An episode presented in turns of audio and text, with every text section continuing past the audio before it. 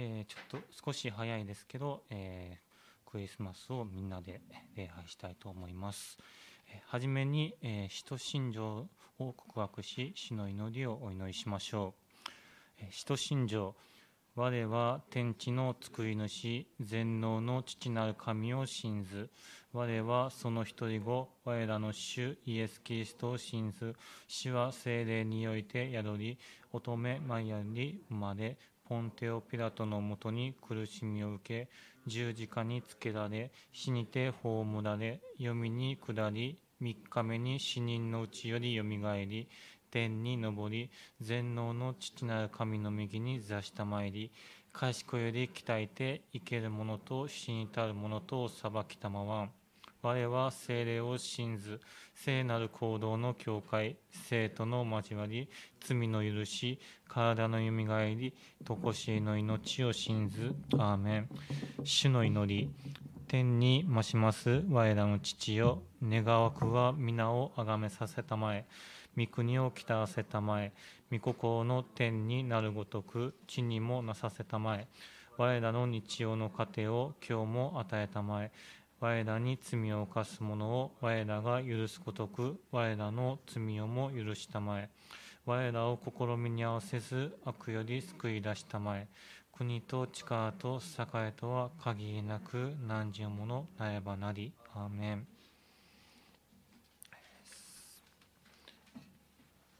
賛美の時としたいと思います。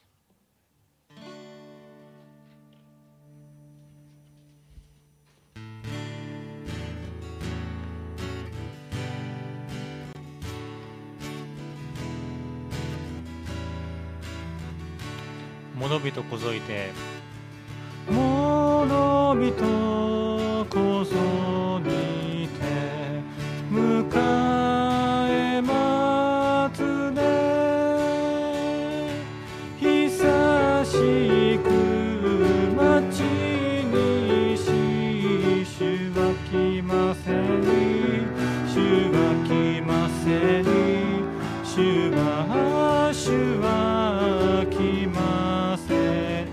旅路を。この世の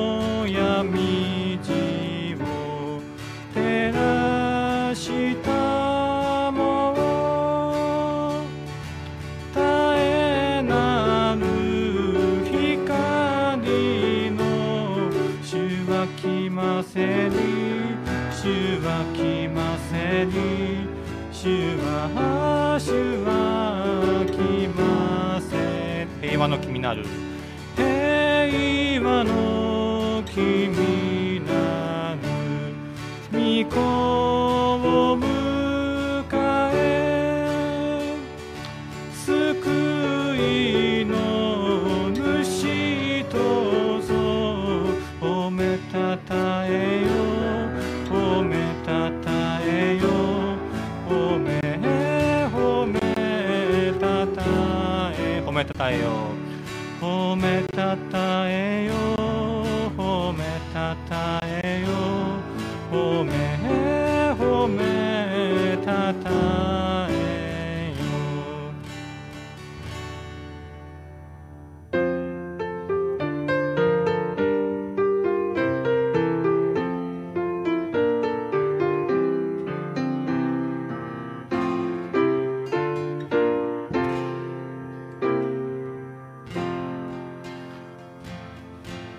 の果てに。花の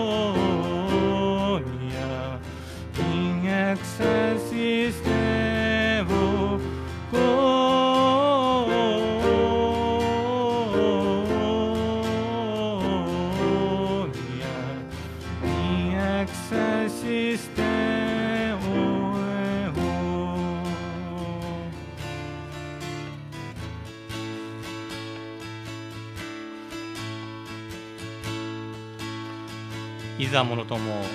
いいさ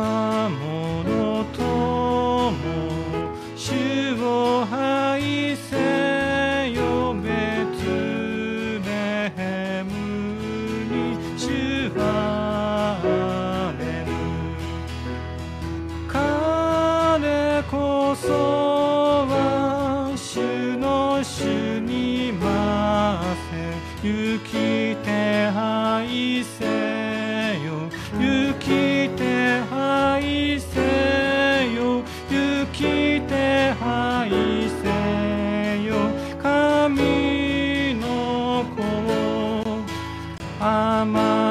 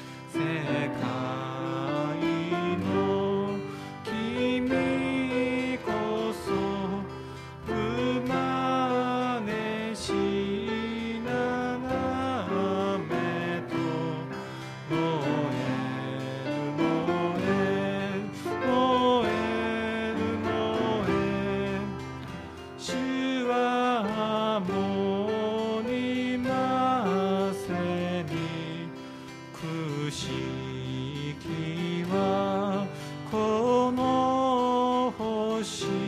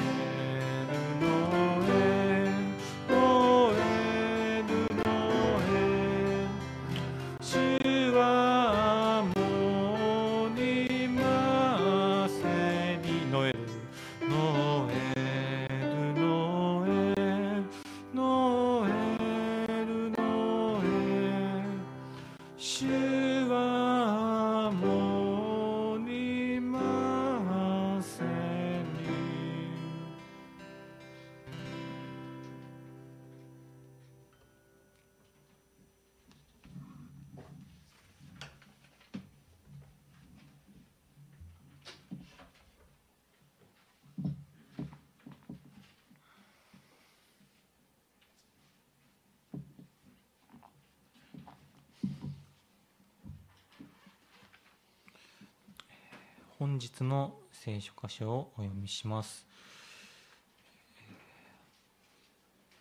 え修法には、え8節と書いてますが、え本日は、えルカの福音書2章1節から7節です。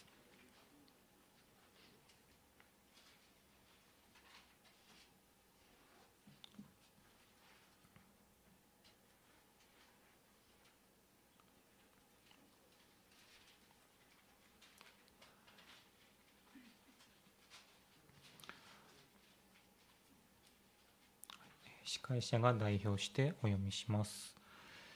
その頃全世界の住民登録をせよという勅令が皇帝アウグストゥスから出た。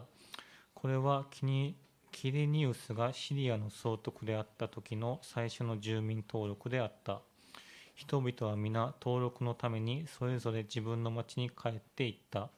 ヨセフもダビデの家に属し、その血筋であったので、ガリラヤの町ナザレからユダヤのベツレヘムというダビデの町へ登っていった。身重になっていたイーナ漬けの妻マリアと共に登録するためであった。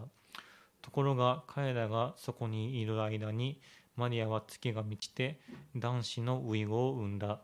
そしてその子を布にくるんで貝羽桶に寝かせた。宿屋には彼らのいる場所がなかったからである。イエス・キリストの誕生です。よろしくお願いします。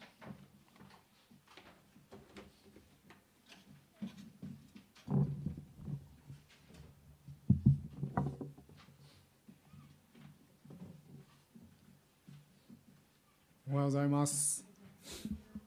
とメリークリスマスです。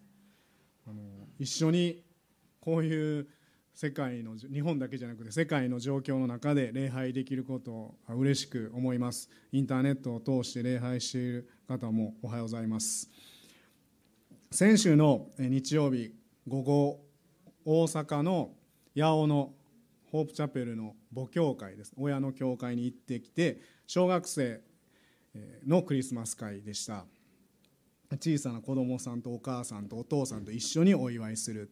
初めてイエス・キリストの話を聞く方もいて小さな子供たちに信じる人って最後あの手を挙げてって言ったらみんな挙げてくれて初めて聞いて、まあ、純粋に手を挙げた人これからも子供たちこれからもイエス様と一緒に成長していってほしいなと思って嬉しくなりました。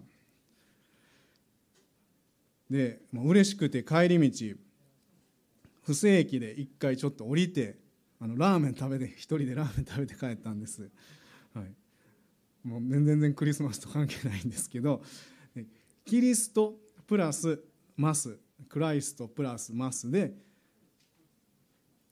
クリスマスです。でキリストは、まあ、皆さんご存知の通りクライストは皆さんご存知の通りイエス・キリストです。でマスっていうのは祭りとか礼拝です。この2つの言葉が合体してキリストマス。クリスマスです。キリストをお祝いするキリストを礼拝する日です。その誕生を一緒に見たいと思います。映像があります。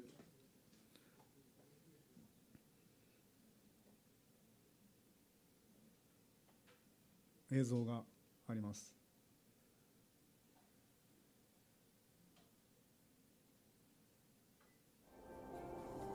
その頃皇帝アウグストが全ローマ帝国の住民登録をせよと命じました。これはクレニオがシリアの総督だった時に行われた最初の住民登録でした。登録のため国中の者がそれぞれ先祖の故郷へ帰りました。ヨセフは王家の血筋だったのでガリラヤ地方のナザレからダビデ王の出身地ユダヤのベツレヘムまで行かなければなりません。婚約者のマリアも連れて行きましたがこの時にはもうマリアのお腹は目立つほどになっていました。そしてベツレヘムにいる間に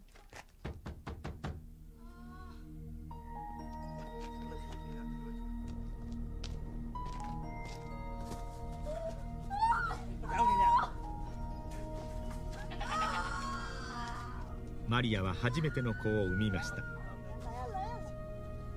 男の子です。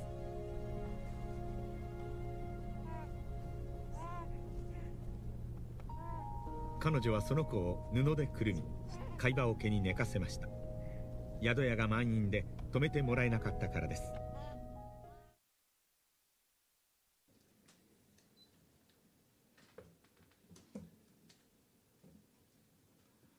世界で最初のクリスマスです。一節その頃全世界のの住民登録をせよという勅令が皇帝アウグストアウグストから出た。皇帝アウグスト紀元前27年から紀元14年までローマを治めていました。すごい力で。世界のもう超大国もすごい国ローマの最初の皇帝です。世界史で習うえっと、ガイウス・ユリウス・カエサル・オクタビアヌスというのが皇帝アウグストです。この巨大な力を持った皇帝が俺を神と拝めって国民に宣言するんです。神宣言ですよね。で自ら神としたんです自分で。2節。これはクレニオがシリアの総督であった時最初の住民登録であった。3節。それで人々は皆登録のためにそれぞれ自分の町に向かっていった。クレニオは紀元7年から9年までの総督であると言われています。何のために住民登録をしたんでしょうか？どこに誰が何人住んでいるのか分かれば税金を絞り取れる、まあ、言葉悪いです。税金をま国に納める納めさせることができます。こんな時代にヨセフさんとマリアさん生きてたんです。4節ヨセフもガリラヤの町ナザレからユダヤのベツレヘムというダビデの町に登っていった。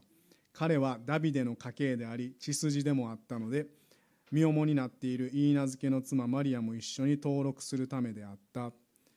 ガリラヤの町からナザレからまあユダヤのベツレヘムまで約140キロから200キロの道です。140キロから200キロ。ホープチャペルから岡山の倉敷ぐらいの距離です。歩いた方おられますか、まあ、今みたいに電車もタクシーもない。寝ないで歩いたとして調べると Google マップで23日かかる距離なんです。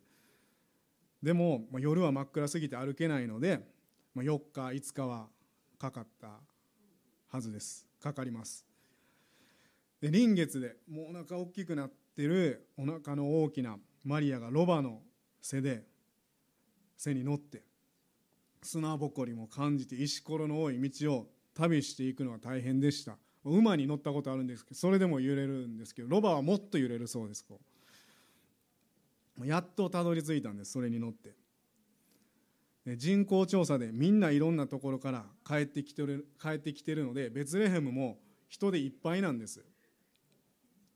でヨセフがついてどんどんどんで「すいません」って「泊まるところ空いてませんか?」って妻が子供を産みそうなんです。お願いします。ちょっと部屋を貸してくださいじゃあ宿屋のおっちゃんが出てきて「いやすいませんが今みんなねこっち地元の方に帰ってきて予約でもういっぱいなんです。他当たってもらえますか?」他当たっても空いてない。他当たっても空いてない。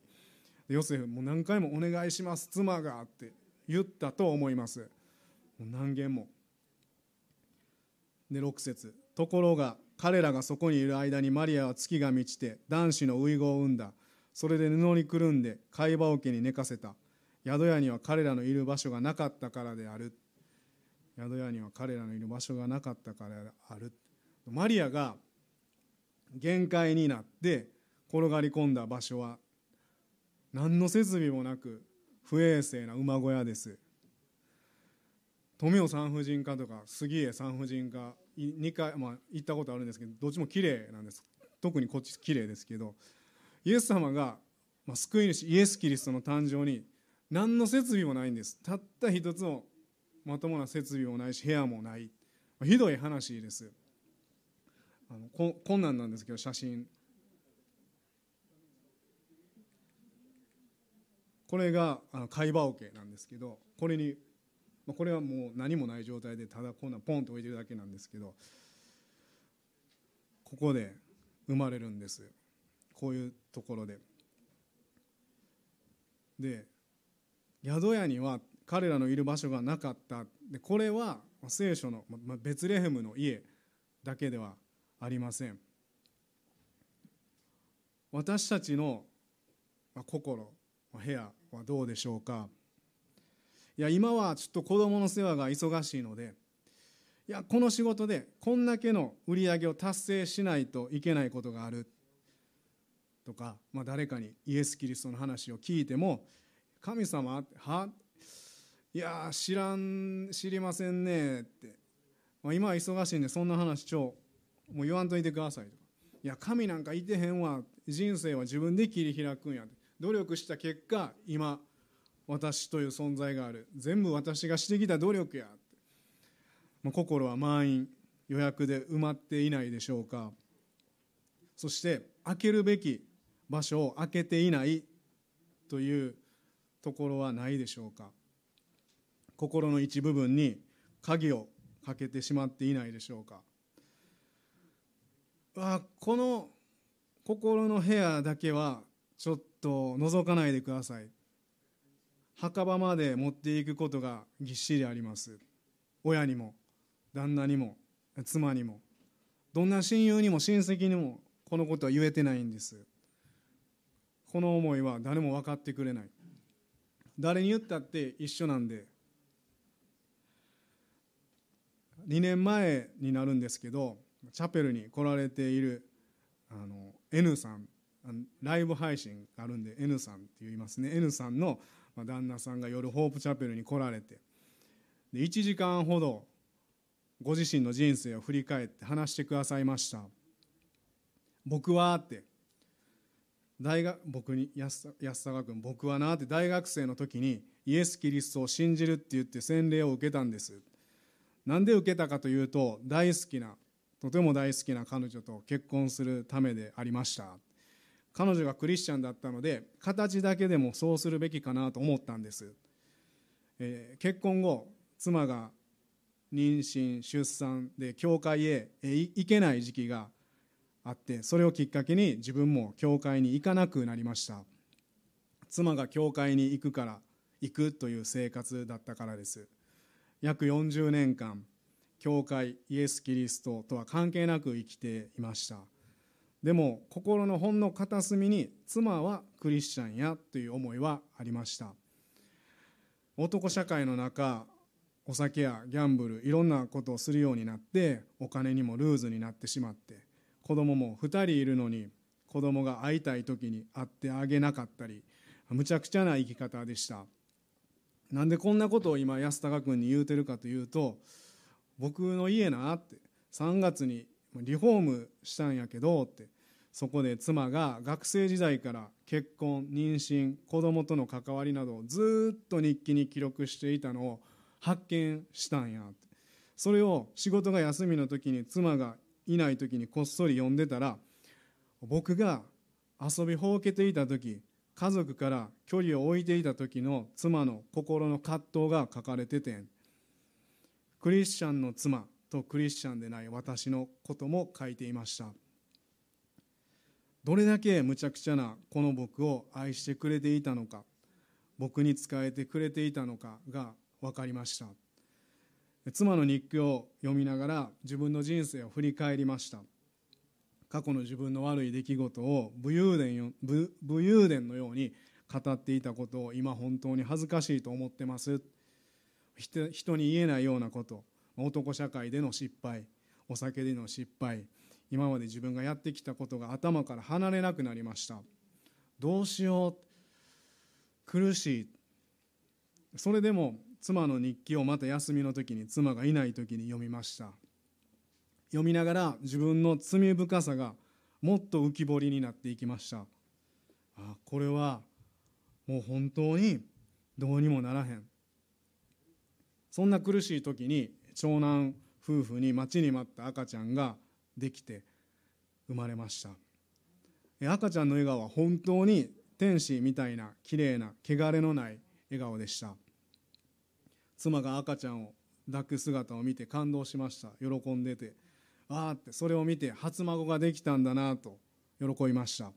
そして次は僕が赤ちゃんを抱く順番が来ました。その時こう思いました。やこんな汚いことをしてきた手でこんな純粋な生まれたばかりの赤ちゃんを抱っこしていいんやろうか。はっきりと自分の罪深さに気づきました。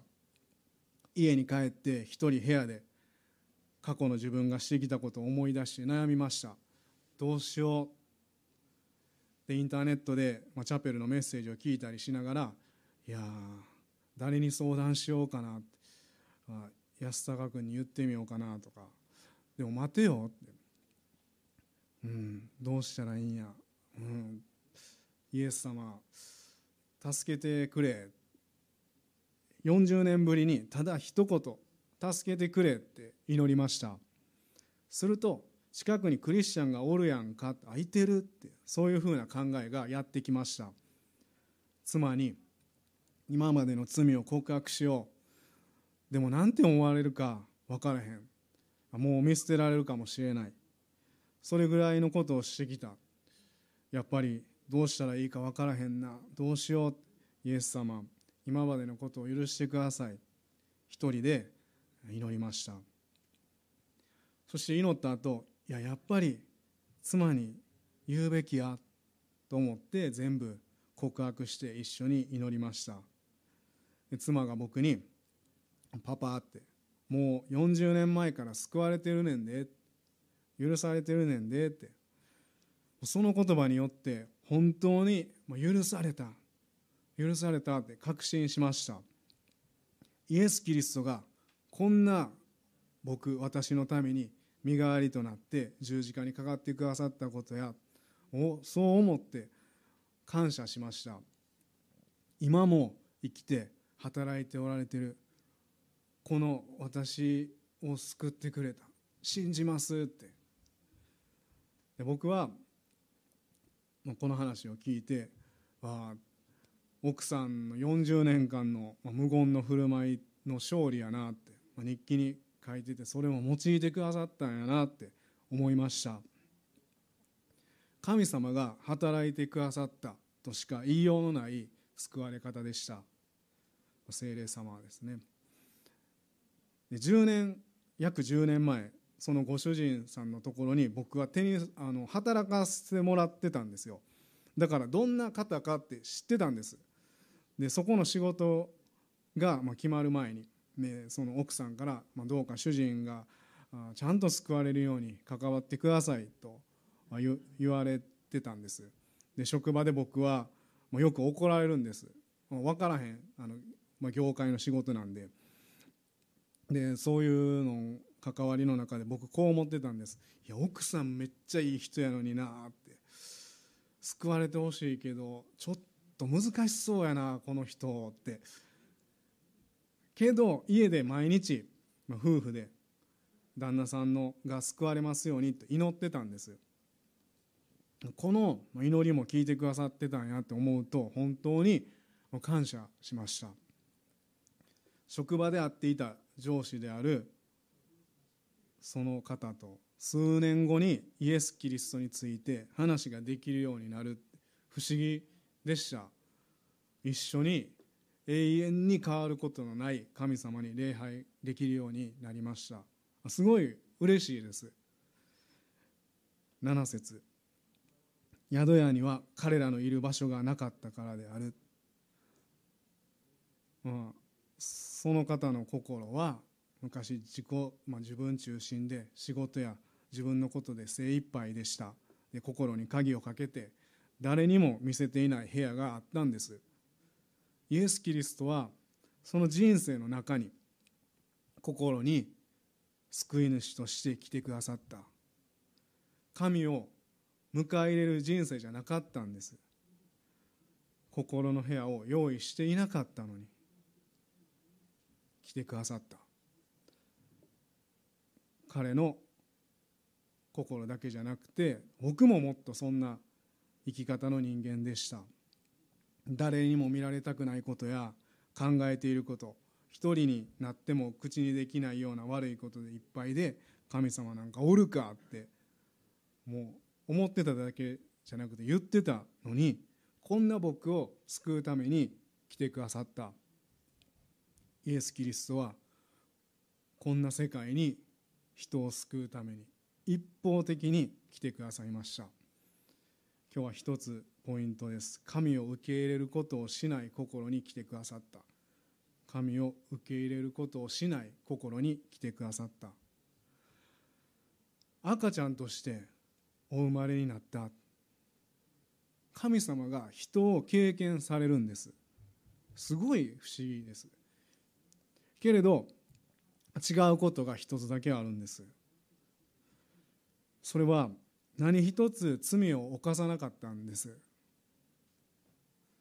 この何一つ罪を犯さなかったまっさらな清いお方が約30年間この地上で僕たちと何ら変わりない生活をして最後十字架にかけられるんです。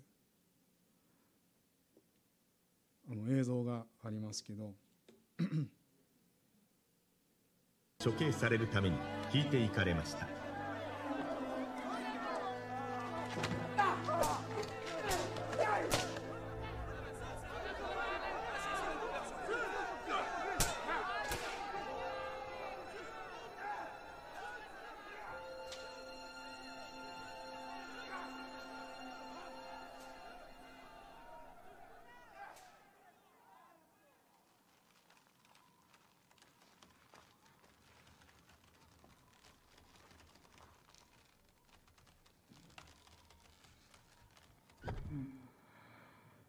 形状に着くと3人は十字架につけられました。イエスが真ん中に2人はその両側に。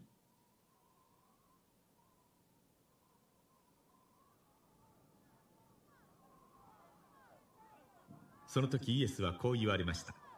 父よ彼らをお許しください。彼らは自分たちが何をしているのか分かっていないのです。兵士たちがサイコロを投げてイエスの着物を分け合うのを民衆はそばに立って眺めていました。一方ユダヤ人の指導者たちもイエスをあだけり他人ばかり助けてこのざまは何だ？本当に神に選ばれたメシアなら自分を救ってみろと言いました。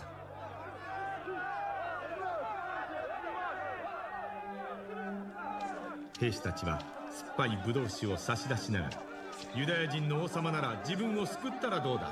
とからかいました。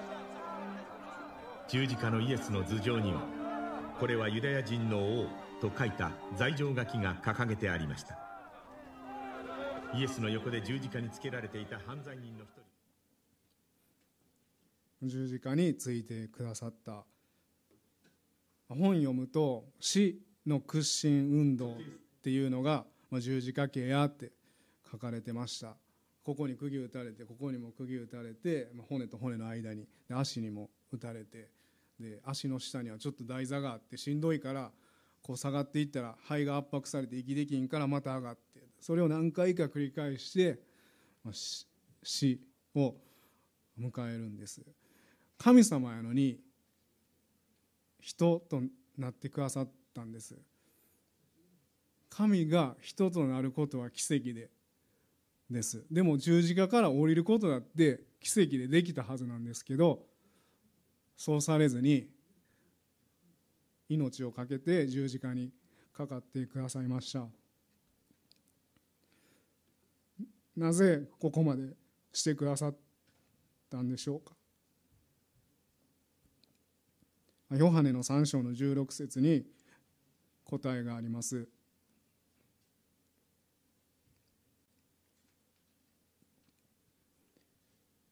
神は実にその独り子をお与えになったほどによう愛された。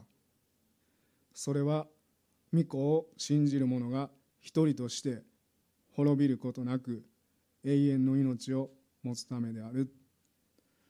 愛してくれたんです。愛してるよっていう言葉人が人に言うのって結構すぐ変わりますけどこの神様の愛してるよは絶対変わることなくてずっと愛してるようなんです。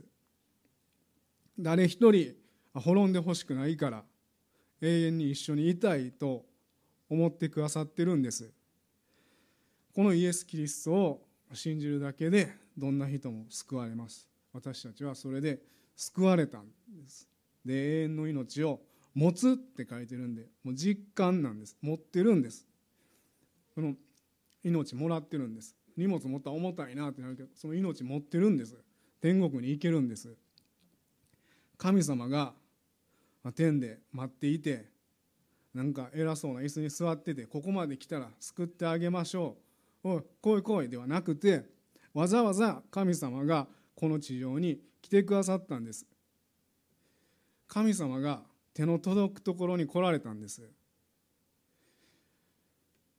手の届くところに来られたっていうことは誰でも出会える救われるっていうことです。届かへんのじゃないんです。クリスマスのシーズンはこのイエス・キリストの話を誰でもしやすいです。どんな人にでも。今はこの会場にいる人だけでなくて日本を超えて世界中の人がライブでオンラインで聞いています。ニューヨークから聞いています。いつも通訳ありがとうっていう LINE をもらう時もあります、まあ、日本だけではないんです。救い。この出来事は世界共通。あうああうんの呼吸であああ分かる分かるなんです。救いは世界共通です。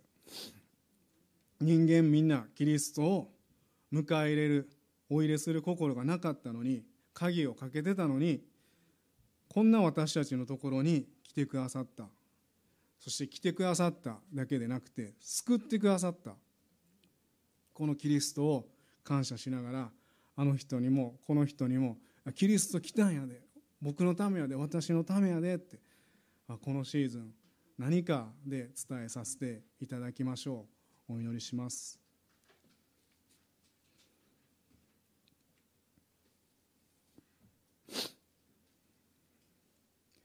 宿屋には彼らのいる場所がなかったからである。天皇お父様あなたをお迎え入れる場所がなく汚い部屋のまま生きていた私たち一人一人を直接救ってくださったことを感謝します。神は実にその一人子をお与えになったほどによう愛された。それは御子を信じる者が一人として滅びることなく永遠の命を持つためである。あなたが愛してくださって私たち今生きています。このクリスマスのシーズンあなたを知らない人たちにこの来てくださった事実本当のことを伝えさせてください。そしてまず私たちが人生空いていない場所そこをあなたに開けてあなたが入ってきてくださいますように。そして喜びを持ってこの真理本当のことを伝えさせてください。本当に人となって手の届くところに来てくださった主を感謝します。イエス・キリストのお名前によってお祈りします。アーメン。それぞれお祈りしましょう。